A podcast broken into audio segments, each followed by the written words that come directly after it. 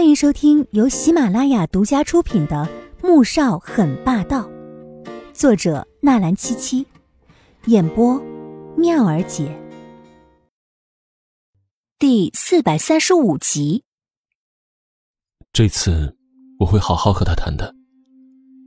左印知道左宝莉这次是彻底激怒他了，但他却说出婚事作罢的话出来，难道是穆萧寒对他说了什么吗？他不敢确定。反倒想起下午左宝莉回来时说的那些话，看来他该打个电话去确定一下了。不过，小五，我不希望再听到你说婚事作罢这种话，这关系到左家和黄家，不是你任性解除婚约就可以解除的，而且我不会同意。左印走了过去，目光认真，同时充满了威胁。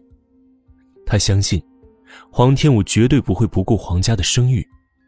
黄天武点点头，左印这才放心的走出房间。吃过饭之后，黄天武就看到左印将左宝莉叫到外面的花园里面去说话，他却一点也不在意，目光反而看向二楼的书房。这个时候正好去书房找找线索，他立即起身，快步朝着二楼走去。进了书房，目光便落在书桌上，而楼下的花园里面。左印这次十分严厉的警告了左宝莉：“你在外面再怎么瞎胡闹，我不管；但是如果再让我知道你让小五不高兴了，别怪我不顾兄妹之情。”哼，哥，是他给你吹枕头风了吧？你是不是脑子不清楚啊？竟然相信一个外人！我才是你妹妹，女人多的是呢，你想要什么样的没有？偏偏对黄天武这个贱人死心塌地的。左印心中涌起了一股怒意，别说是黄天武，就算是他听到这些话，都想将这张嘴给缝上。你给我闭嘴！我要娶什么样的女人，轮不到你来管。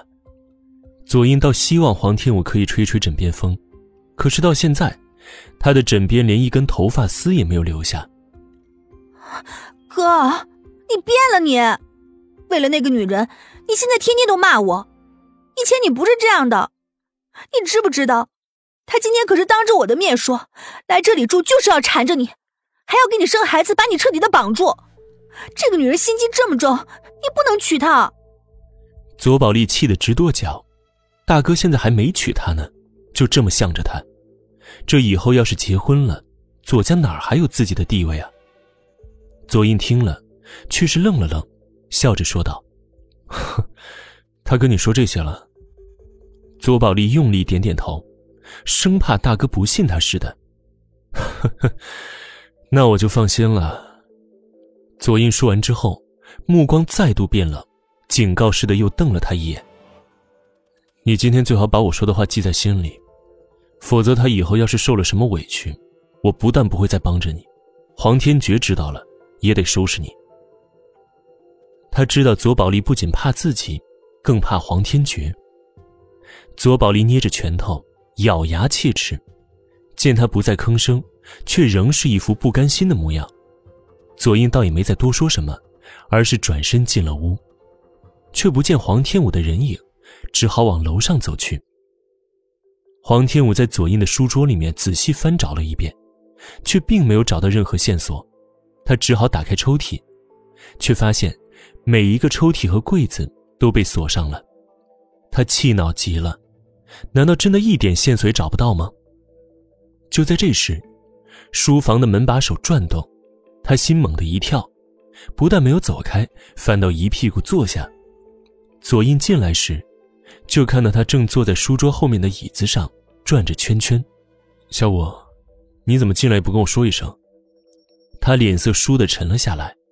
黄天武看向他，撇了撇嘴：“哦，我想找点书看。”结果你这里面全都是我看不懂的，正好看到你这桌子这么气派，就想试一试当大老板的感觉怎么样？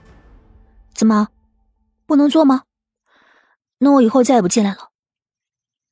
他越说，声音就越是委屈。左印心中一软，将他拉了起来。书房里面放了一些重要的文件，我怕弄丢了麻烦。黄天武一脸善解人意的点点头。对不起啊，我没有想到这些。心中却是不以为然。以前穆萧寒可是巴不得他能时刻待在书房里面，无论是工作还是做什么，也从不避讳他。想到穆萧寒无条件的信任，他不禁心中一甜。等他回过神来时，却发现自己被左印搂上了腰。你，你你干什么？他吓了一跳，看着眼前放大的脸，心虚又紧张。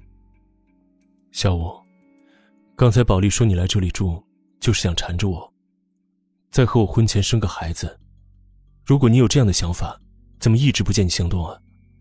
左印这三年也是忍得难受，早就想要得到的女人摆在面前，却只能看不能碰，他真是一点也不好受。尤其是现在他又住了过来，只隔着一堵墙，每晚他都要看着墙壁辗转反侧到半夜才能睡着。如今听到左宝丽说的这些话，他再也抑制不住心底的冲动了。